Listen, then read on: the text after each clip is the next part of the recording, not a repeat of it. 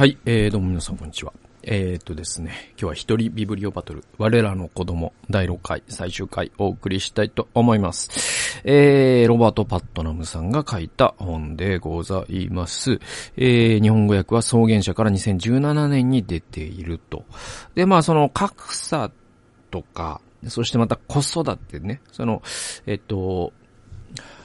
地域期とかってことを媒介して、えー、子育てによってその格差が拡大再生産するっていう、えー、問題を扱った本には大抵引用されてるっていう、まあそれぐらいのあの、すごい低本の一つなんですね、この本ね。えー、なんで、まあ、分厚く6回にわたって、あの、説明してきた、解説してきたんですけども、今日が最後になります。今日はね、あの、2つしか、あの、引用箇所ございませんので、あの割と短めになるのかもしれませんけれども、ちょっと丁寧に説明したいかなと思います。えー、最初の箇所は、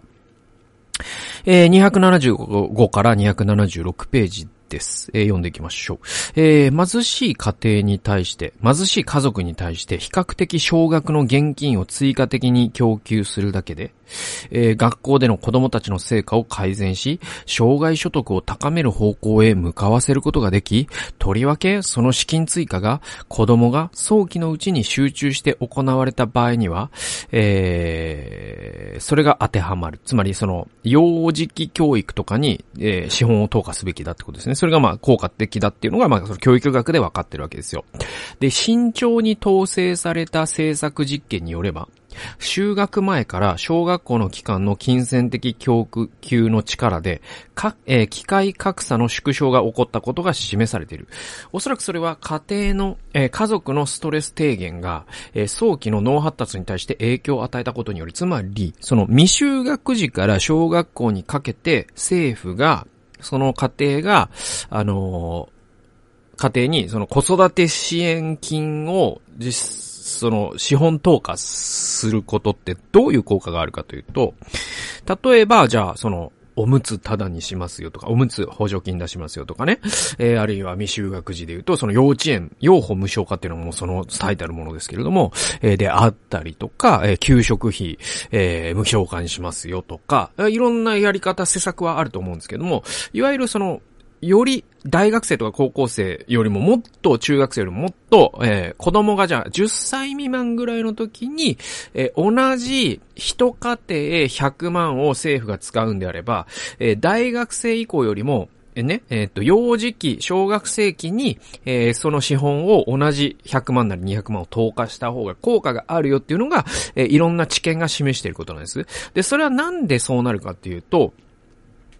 えっと、それは、えっと、貧困家庭で特にそうなんだけど、それをね、もう多分ね、一律にやること結構重要で、いやいや、そんなね、年収2000万の人がそんなもんもらってどうすんだよって思うかもしれないけど、あのね、日本はすごいもう不平等ってことが絶対悪だから、それはぜ、あの、すごいそこが一番難しいんだけど、えー、すごい一律にやるって結構重要で、で、そうするとどうなるかっていうと、あのね、そ、その一律にやることで何が起きるかというと、格差の是正が起こるんですよ。なぜならば、えー、年収2000万の人におむつをタダで供給したところで、その人にとっては別に、なんていうの、そんな払えるし、みたいなことなんだけど、えー、なんだけど、えっ、ー、と、年収200万の人におむつ無償化したら、すごく効果が大きいんですよ。つまり、あの、そのね、シングルペアレントの年収200万の家庭の、え子供のおむつ代を全部政府が持ちますよっていう施策をした場合に、えそのお母さんは、え月に6000円とか1万円とかね、助かるわけじゃないですか。じゃあ、その1万円ってどういう変化になるかというと、お母さんの心の余裕になるんです。そうすると、お母さんは、え第4回か3回で言った随伴的ご修正っていうね、その、その子供の脳の発達にとって良いその声掛けができたりとか褒めてあげたりすることができるっていう、その経済的余裕が心の余裕に一番反映するのが、えーその低所得層なんですよ。そういう風にして、え格差が是正されるんです。これすごく重要なことなんですね。で、子供の人生最初の5年間での家族所得の3000ドルの追加、増加。つまり、えっ、と、最初の子供が0歳から5歳までのこの5年間で、えっと、その家庭のシングルペアレントでも両親揃っててもいいけど、その家庭が例えば、え年収300万ならば330万になるその30万の増加っていうのは、学力達成テストにおける SAT20 点相当の向上につながると。また、障害所得の、なんと、20%の増加に関連しているように思われる。つまり、その、貧困家庭の、ね、収入が年間30万、たった30万円。まあ、その今ね、ね、あの、円安ドル高だから3000ドルっていうのはもはや45万になってるんだけど、まあ、だったら、まあ50万ぐらいにしましょう。じゃ50万、たった年間50万、月にすれば4、5万増えるだけで、ね、その子供は生涯にわたっての年、ね、生涯所得が20%増える。このレバレッジってえげつないものがあると思いません？ね。で、社会政策の専門家、レーン・ケンワーシーはこの結果をまとめてこう述べる。政府の現金をたかだか数千ドルばかり移転することで、生涯にわたる大きな後押しを、それが最も必要な子供に与えることができるだろう。そのような資源を、それが最も求められるところに確保することは、よく検証された様々な方法で実現することができるだろう。そういう、その養護無償化にしても、まあ、おむつなのか、もうな、まあ、その、もう普通に子育て支援金っていうものが、まあ、日本でも行われてるけど、えー、それでも、実は、日本という国はよく言われることなんだけど、OECD の中で、えっ、と、教育というものとか子育てというものに対して国が支出する、えー、ね、予算の割合が、ああ、最も低い国の一、えー、一つなんですよ。一人当たり GDP 比で割るとね。えー、むしろ高齢者に対してものすごく分厚く保障してる。まあそれはだからシルバー民主主義って言われるんだけど、でも、たった50万円とかってお金をね、えー、貧困家庭に配るだけで、その子供が生涯にわたって20%収入を増やすことができれば、じゃあその子供って生涯その20%増えた場合をまじ、えー、お金をまとも、えー、ね、あの、真面目に納税するわけじゃないですか。そうしたら余裕で元取れるわけですよ、政府としても。だから、ただ、その、子育て支援金ってなんかかわいそうだからしましょうよっていう倫理的人道的な、えー、話だけじゃないんです。。プラグマティックにも合理的。つまり、あの、政府はそれによって得するんですよ。なぜなら子供が生涯生産性の高い大人になってくれるということは、え国の GDP が増える。そして国は税収が、税収としてちゃんと返ってくるんです。ね。だから、国が子育て支援金とかをね、養護無償化とか、もしかしたら今後大学無償化とか、えそういった形で若い世代に国が税金を投下するって、まさに、その、畑で言うと、その苗に火、ね、水をやってるみたいな感じなんですね。で、そうすると、そのは、ね、え作物は生涯にわたって実を実らせ続けて、そして、え税金という形でちゃんと国はペイバックされるんですよ。で、それが一番分かってないのが実は OECD の中では日本だという、つまり、まあ客観的データとして、えー、GDP、対 GDP 比で、えー、日本という国は教育とか、あ子育てとか、若い世代ね、そういう、えー、まあ、二十歳未満の世代に対して、最もお金を使ってない国だという。そして、えー、実はアメリカも同じなんです。アメリカはまた日本とは違うシルバー民主主義ではなくて、アメリカの場合は、えー、いわゆるその、えー、リバタリアンの声が強いから、あ政府の保障っていうのは、えー、そういうね、あのミルトン・フリードマン的な考え方で、えー、そういうものは、あなんか、あの、社会主義と同じだ、みたいな意見が強いから、アメリカは、あの、それ、それが低いんですよ。ヨーロッパ諸国並みに、もし日本やアメリカが、えー、若い世代に投資していくならば、ああ、実は日本やアメリカはまだまだ豊かになれる可能性があるんだけれども、えー、ちゃんとそれをしていくことができるかできないかっていうのは、まあこれからの為政者たち、つまり政治家たちにかかってる。だから我々はちゃんと投票しなきゃいけないよってことにもなるんだけどね。えー、じゃあ最後の引用いきましょうか。えー、最後の引用でございます。えー、これはね、えっ、ー、と、本書の結語。えー、つまりさ、えー、この長い本、290ページ、291ページになるんだけれども、この長い本の最後の、えー、本編の最後の部分の段落、これを引用します。で、これがね、実はね、その、ロバート・パットナムの、あの、じゃあ主張は何かっていうと、まあの、すごい彼は定本を書く人だから、アメリカの音調だってそうだし、この我らの子供だってそうなんだけど、彼を一躍有名にしたのは実は孤独なボーリングっていう本なんですよ。で、この本の結論部って、なんかすごくね、その孤独なボーリングの結論にも似てるんですよ。で、まあ、孤独のボー、孤独なボーリングの結論って何かっていうと、えー、それ後で説明しましょうか。まずはこの引用部分読んでいきます。290から291。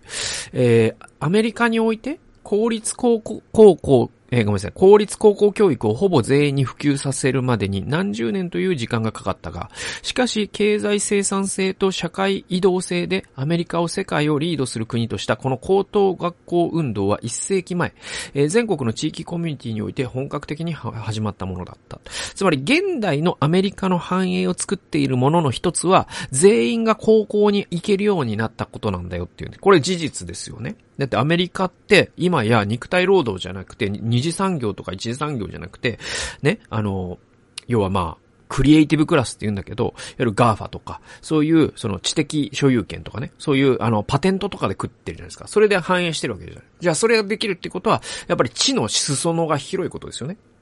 で、そのためには、そのベ、ボトムラインとして全員が高等教育を受けている必要があると。じゃあそういう風な社会に変えていこうっっていう、アメリカって昔からそうだったわけじゃなくて、実はこの100年でそうなったんですよ。じゃあそれを引き起こしたのは何かというと、高等教育運動っていうのが100年前に、1920年代に起きたんです、アメリカで。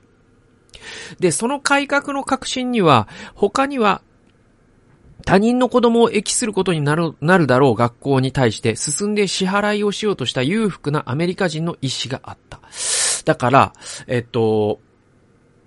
つまり、なんだろう、そ、その改革、つまり高等学校運動って、ただ政府にこれしろ、政府金出せっていう話だけじゃなくて、裕福なアメリカ人たちが、自分の子供だけではなくて、他の子供たち、つまり隣の家の貧乏な子供たちにもメリットがあるであろうような学校を作るために寄付をしたんです、す、す、進んでね。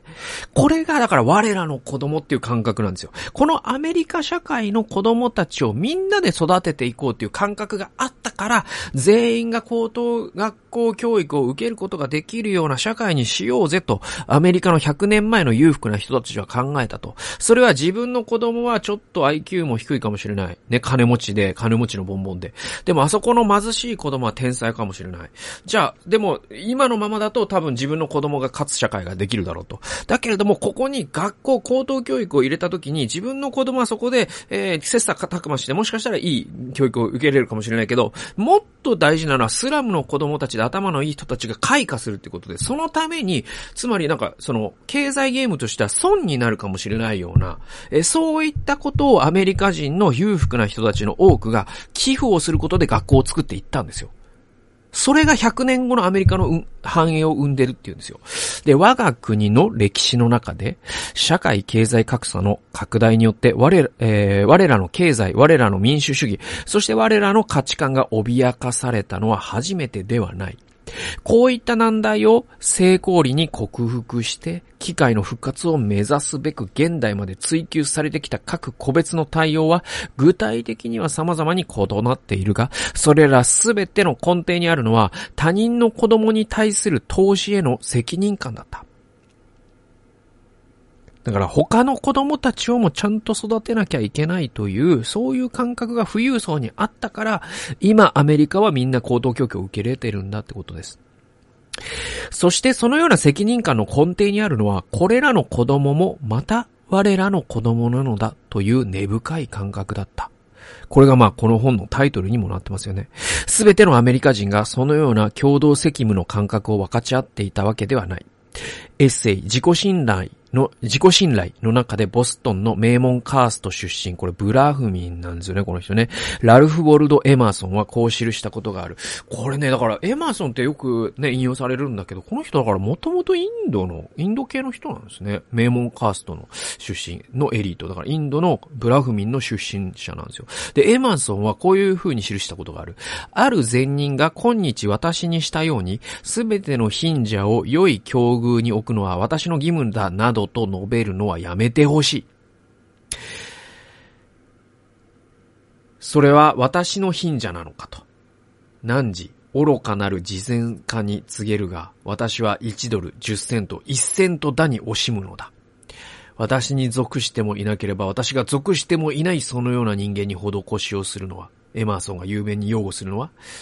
アメリカにおける個人主義の伝統である。だからアメリカって二つの大きな伝統があって、公共心に満ちて切符よく寄付するという人たちによってアメリカの社会は豊かになり、この個人主義の伝統につながる、つながる、まさにブラ、えー、エマーソンに、えー、つな、連なるような、私は大金持ちだと。でもなんで一セントすらこの小敷に恵んでやらなければいけないんだ？って考える個人主義の伝統と、この二つの伝統がずっとアメリカにはあった。今もあるんです。だけれども、今やっぱこのパットナムがこの本を書いているというのは、おそらくエマーソン的伝統の方がアメリカの今のトップ1%の富裕層にはすごく強くなってきてるっていう危機感が、えー、まさにパットナムにあるからこそなんですね。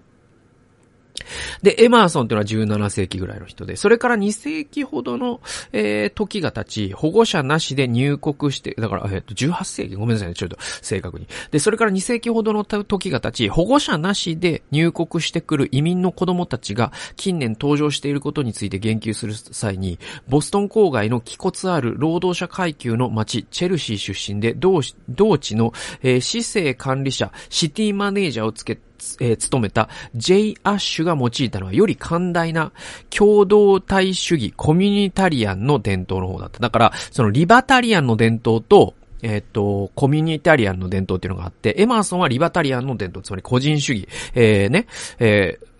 その、貧者のコミュニティと富裕層のコミュニティはまた別なんだから、1ドルたりとも私は恵んでやるつもりはないねって言ったのがエマーソン。で、それに対してコミュニタリアの伝統につながるのが、この現代のボストンの、あボストン郊外のチェルシーという街のシティマネージャーだったジョン・ジェイ・アッシュっていう人は、そのに、アメリカのコミュニタリアンの伝統をより代表するような言葉を言ってると。それがこういう言葉です。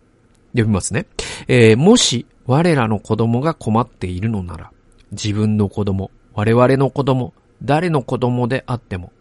その面倒を見る責任は我らすべてが負っている。もしアメリカの社会で誰か子供が一人でも困っているとしたら、その子供は私の子供でもあると考える。これが J. アッシュという人が言った言葉です。今日のアメリカではアッシュが正しかったというだけでなく、我々のうちエマーソンのように考えるものであってさえも、こういった子供に対する自身の責任を認めなければならない。アメリカの貧しい子供も、確かに我々に属しているのであり、我々も間違いなく彼らに属しているのだから。彼らは我らの子供なのだ。彼らは我らの子供なのだ。これがまあ本書の最後の文章なんですね。で、さっき言いかけた、その、アメ、えっ、ー、と、孤独なボーリングの話をしましょう。えっ、ー、と、孤独なボーリングね、僕本当にもう10年前ぐらいに読んで、すごく、あの、良かったのね。で、まあ、この、えっ、ー、とね、もう、あまりにも有名な本なんだけど、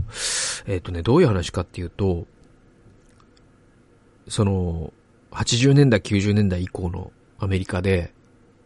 その個人がバラバラになってしまって、共同体が破壊されてしまった。それによって人々がどれぐらい生きづらくなってるかっていう、まあそういうテーマを扱った社会学の隊長。これがアメリカのあの孤独なボーリングっていう本です。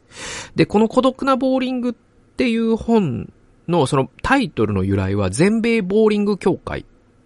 ていうのがあるんですって。で、えー、全米ボーリング協会っていうのは、あの、まあ、ボーリングが趣味な人の集まりですよ。だから日本ミニ四駆協会みたいな なんかそんなのあるか知らんけど、そういう、そういうものなんです。で、それに集まる人たちがすごく減ってきてるよみたいな話から始まるんですよ。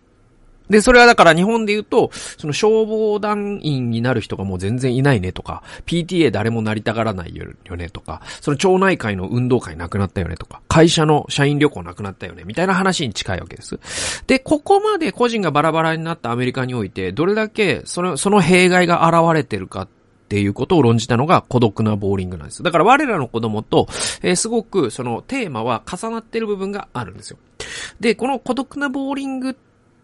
てすごく面白いのが、じゃあ、それがなんで起きたのかっていうのを社会学的に緻密に分類、えー、その分析していった時にね、やっぱりその生活環境の変化っていうのもあるし、で、すごく大きいのはメディアなんですよ。で、あのー、まあ、インターネットの台頭であったりとか、そのケーブルネテレビネットワークとか、えー、そういったものによって人々が共通体験っていうことをできなくなっていったっていうのは大きいんじゃないかって言われてて、えっ、ー、と、共通体験、だから、その、えっ、ー、と、まあ、立花明さんっていう人が別な本に書いているんだけれども、あの、なんで日本でその、40歳、50歳とかになってくると、友達ってほとんどの人が同窓会もしくは子育てサークルにしかいないのか、あるいは同僚にしかいないのかっていうのは、共通体験っていうのが友人の条件だからっていうんですよ。じゃあなんで同窓会かっていうと、その同じ学校に通ったっていうのは、えー、共通体験じゃないですか。でも逆に言えば、それ以降に、えー、人間っていう、日本人の社会にいる多くの4、50代って、それ以降共通体験っていうものを持たなくなっちゃったわけ。で、子育てのママ友っていうのは共通体験を持ってるんです。なぜなら自分が同じ年代の子供たちを育てるという共通体験、同じ、なんか戦友っていうのが友達の本質だから。その戦友っていう意味でママ友っていうのは日本の、そのね、30代以降でも友人になれる条件なんです。でもそれ以外じゃあ何があるのって言った時に、今の社会でないのよ。で、それがそのケーブルテレビとかインターネットがなんでそこに関係するかっていうと、その、まあ、まあ、オリシもさ、そのアントニオ猪木さんとかが亡くなったわけじゃないですか。ね。で、アントニオ猪木さんって、その、プチカシマさんっていう人が言ってたんだけど、いわゆる、その、国民全員が知ってる人って昭和の時代っていたわけね。王長島に始まりさ。で、なんだろうな、そういう野球選手スポーツ選手にしても、なんか芸能人にしても、なんだろう、大橋巨泉とか、ね。えー、まあ、ビートたけし、明石家さんま。えー、ね、そういう人たちがいて、その昭和って、その、で、その一人がアントニオ猪木で、で、アントニオ猪木さんってなんかもう、本当に別にプロレスなんて見ないし、別にスポーツも興味ないし、えー、別にもう、なん、なんかもうなんだろう、テレビもほとんど見ないんだよねっていう人でも知ってたわけですよね。アントニオ猪木さんって。で、えプチ、プチカシマさんはアントニオ猪木さんってもしかしたらその昭和型の誰もが知ってている、日本人なら誰もが知っている人っていうものがいたのが昭和という時代だとしたら、その最後の人がもしかしたらアントニオ猪木さんだったのかもしれないって言ってて。じゃあ逆に言えば、平成の30年、そして今令和だけれども、そのじ、その30年なり40年に何が起きたかというと、共通体験を日本人は失ったんです。で、それが紅白歌合戦の視聴率の低下というものとも完全なパラレルの関係にあって、で、今やもはや、あの、テレビ、若者は見てないし、で、高齢者が全員見てるんだけど、あのー、でも、その若者ってじゃあテレビ見てないってなると、みんながネットフリックス見てるかっていうと、そうじゃないですよね。アマプラを見てる人もいれば、YouTube を見てる人もいれば、昔のアーカイブをずっと見てる人もいれば。だから100人いたら100、100番組があるから、あの、共通体験っていうのがなくなっていくわけですよ。アメリカも同じで、ケーブルテレビによって、それまではみんながこのね、なんか、えっ、ー、と、NBC とか、ね、あるじゃないですか、そういう。えー、そういうやつを見てたのが、ケーブルテレビってもう100チャンネル、200チャンネルあるから、アメリカってそのケーブルテレビ化によって、まさに今日本で起きてるような、そのテレビがなくなるっていう経験をかなり足早にしてるんですよね。で、そうすると、えー、それぞれがまさに今の言葉で言うフィルターバブルみたいなものに、はい、閉じ込められていくから、えー、個人がバラバラになっていくっていうことを加速させていったわけです。で、それが孤独なボーリング。つまり、む、その、30年前だったら、30、60年代、70年代だったら、え、ボーリングを楽しむシニアの人、あるいは、ね、えっ、ー、と、会社員っていう人は、全米ボーリング協会というものに入り、そこで全国的なネットワークがあるから、その名簿が共有されてて、で、その電話番号に電話かけて、引っ越ししたらそこに電話かけて、一緒にボーリングする人集まろうって言って、で、ボーリングみんなでした後にバーベキューをしたりとかっていう、そういうコミュニティがあったんだけど、もう、みみん、一人ずつ、一人でボーリングする人が増えたね、みたいなのが、えー、パットナムが言ってること。で、じゃあそれがなぜ起きたかっていうとっていうのが、そのメディアなんですよね。で、あの、マーシャル・マクルーハンっていうカナダの学者がいて、この人が、えっ、ー、と、メディア論っていうね、まあ、あの、もう、すごい有名な本を書いてる。で、えっ、ー、と、マクルーハンが熱いメディアと冷たいメディアとかっていうことを言った人なんだけど、この人ね、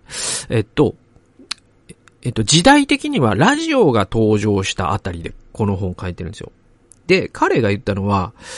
それまでのメディアっていうのは、えっと、新聞だったわけじゃないですか。それがラジオになった結果、人々は社会が崩壊する危機を感じているって書いてるんですよ。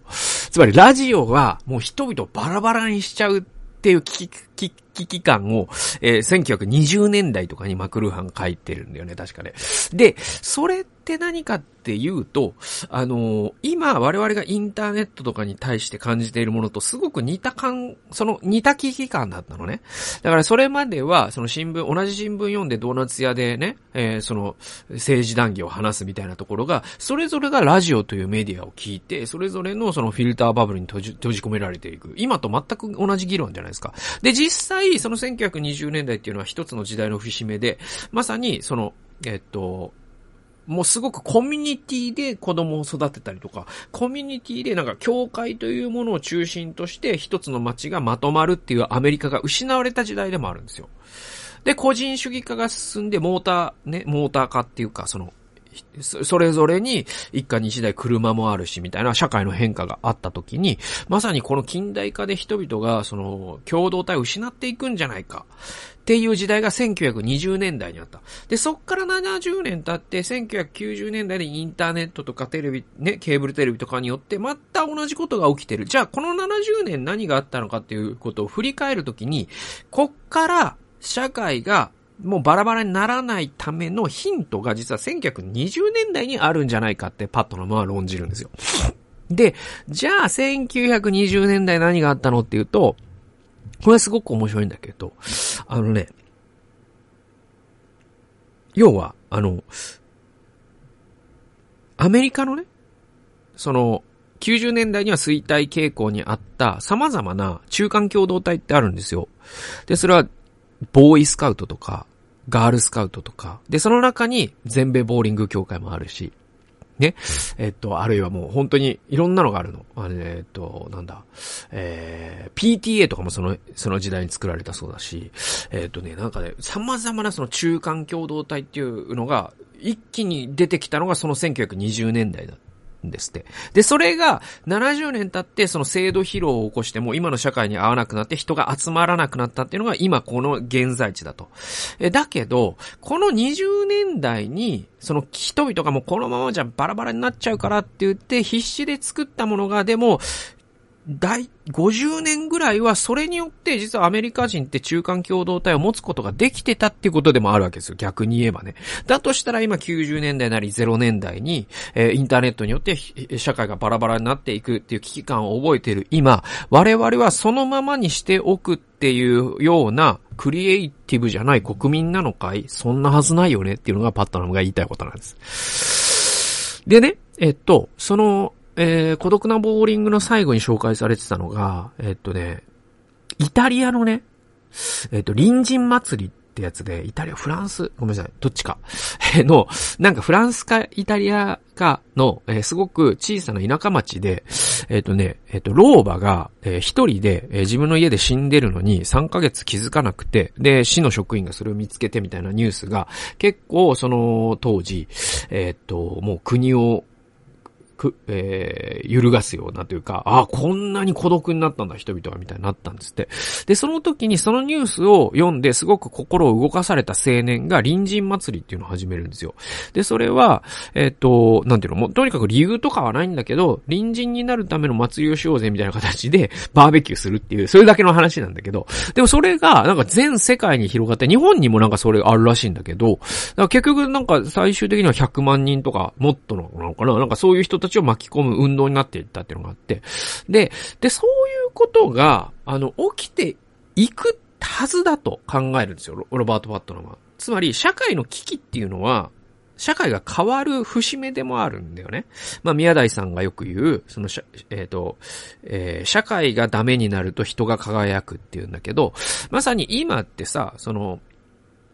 えー、その人のつながりがバラバラになってるからこそ、それに対して何かをしなきゃいけないと考えてる人は多分いて、それが、その21世紀の PTA とか、21世紀の全米ボーリング協会とか、21世紀の、えー、ボーイスカウトとか、そういったものをきっと作っていくだろうっていうところで、えー、孤独なボーリングっていう本は終わるんですよ。で、これを教育格差に置き換えてみると、ね、えっ、ー、と、100年前のアメリカですごく格差がすごかったわけ。で、まあ大恐慌とかも経験してね。で、このままでは、この我らの子供、つまりアメリカの貧しい子供はどうなっちゃうんだ？そうしたらアメリカの未来ないじゃないかっていう人たちが一生懸命運動をした結果、高等教育が全員に行き渡るようになって、そして今繁栄を謳歌してるわけですよね。ところが、今はエマーソン的な個人主義の伝統、リバタリアの伝統が強くなってるから、ちょっとやばい段階まで格差が広がってるよと。だとしたら、100年前に